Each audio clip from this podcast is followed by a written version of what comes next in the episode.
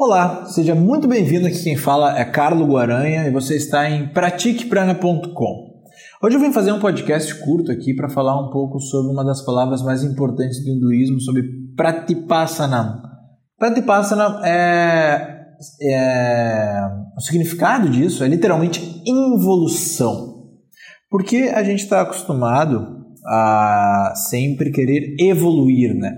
acrescentar algo acrescentar cascas na cebola para que você tenha mais ferramentas para lidar com o mundo, né? Porque é você contra o mundo no fim das contas. Você tem que se dar bem aqui nessa terra. E daí para isso você estuda, você aprende conceitos, você faz cursos, você se esforça para ser um ser humano melhor e para evoluir, ok? Você tem um ponto de partida na sua vida, né? Você é bebê, você não sabe nada.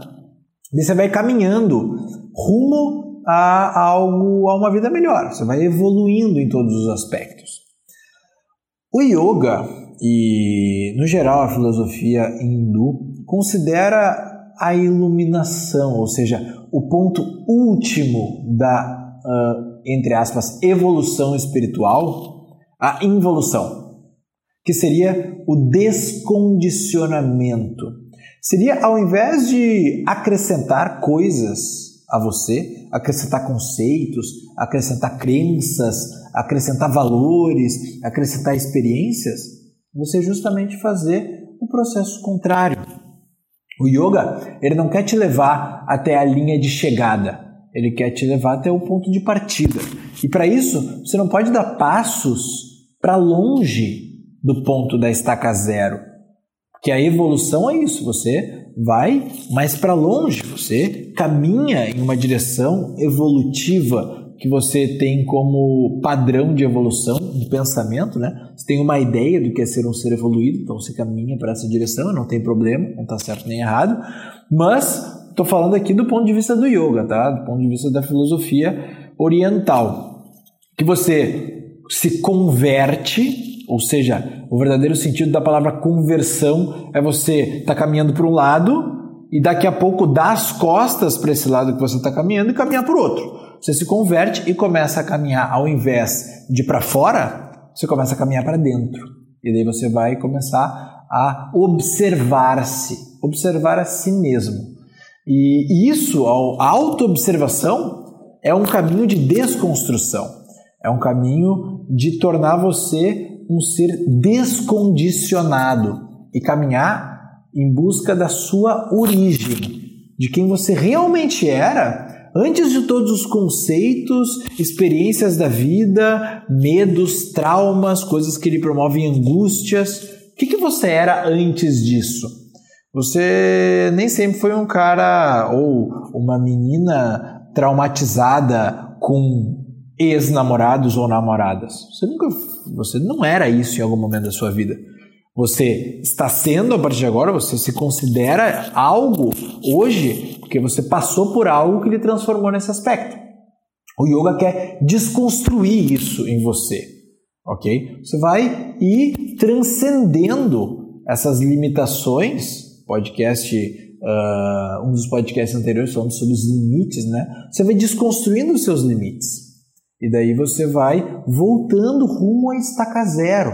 Então, no yoga, você não quer evoluir, você quer involuir, você quer se despir, você quer descascar a cebola, ok? Você não quer acrescentar coisas para que você se apegue àquelas novas crenças, àqueles novos rituais, a uma nova forma de pensar. Não, você quer simplesmente questionar todas essas formas que você pensa. Você quer questionar tudo aquilo que você acha que é certo, tudo aquilo que você julga que é errado. Você quer questionar. E o papel do guru, o papel do professor é justamente esse: é questionar aquilo que você está achando.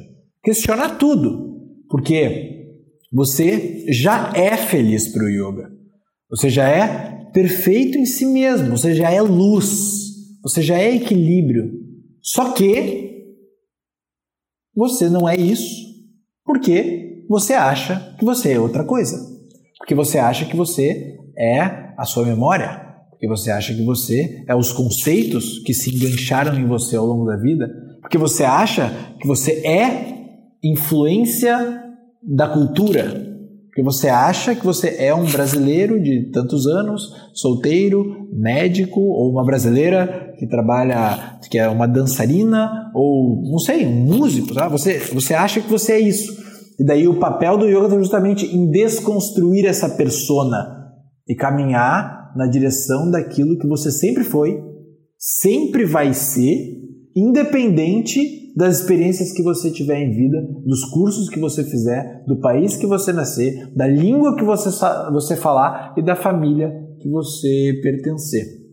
Você sempre vai ser uma coisa imutável lá atrás, mas você tem que fazer um processo de involução, de volta à, à sua casa, de volta à origem. E isso não se faz caminhando para fora, se faz caminhando para dentro, ok?